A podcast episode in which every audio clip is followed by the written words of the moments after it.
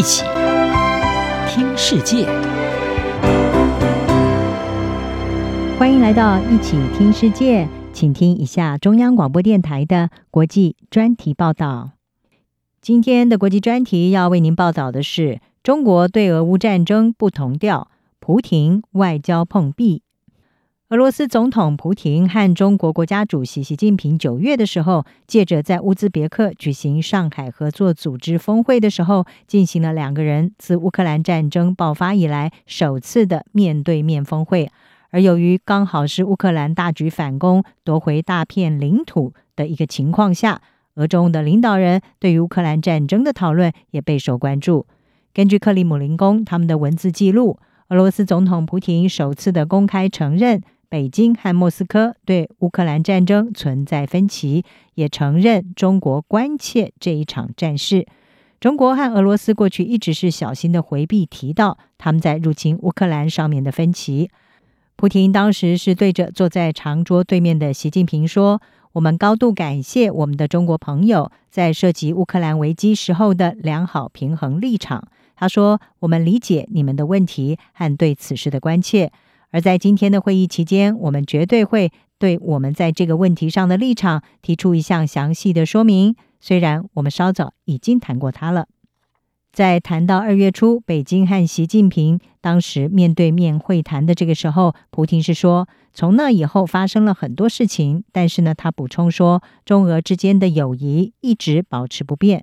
金融时报》是引述英国智库国际战略研究所的资深研究员古德戴维斯说。俄罗斯在乌克兰战场上遭遇挫折，现在在外交前线也是。中国外交部的会后声明没有谈到乌克兰的议题，只是表示习近平告诉普京，中国将和俄罗斯一道努力，体现大国担当，并且在涉及彼此核心利益的问题上，持续强而有力的相互支持。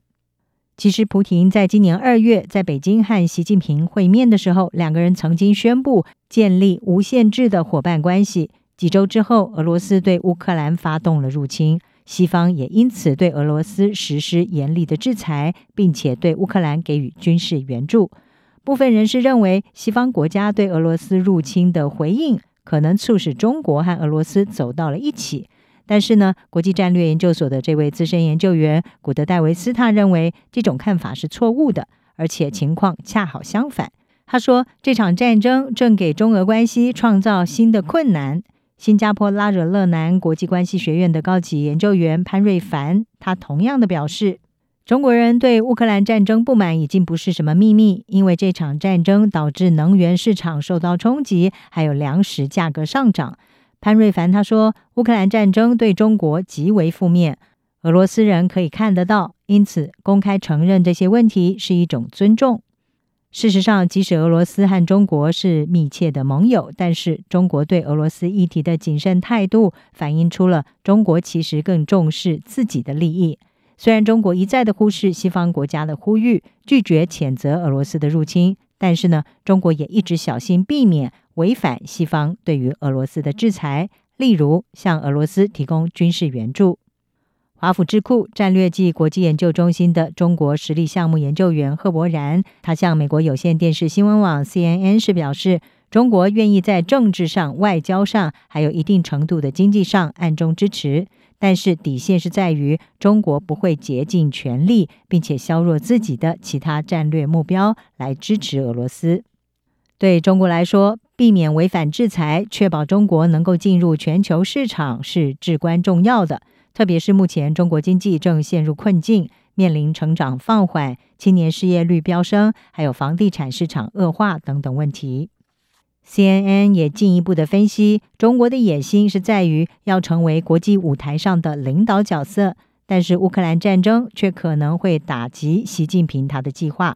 赫伯然是指出，中国实际上并没有任何其他大型的强大合作伙伴，如同美国是拥有许多可以依赖的欧洲和印太盟友一样。因此，俄罗斯是目前比较和中国靠近结盟的最强大国家。赫伯然说：“我认为这是北京担心的事情，也就是俄罗斯会过度的扩张，并且可能会破坏他们要共同塑造世界秩序的努力。”乌克兰战争为俄罗斯和中国的外交关系可能已经带来了挫败，也凸显出这两个盟友之间在利益问题上还是存在着显著的冲突。以上专题由郑锦茂编辑，海青青播报，谢谢您的收听。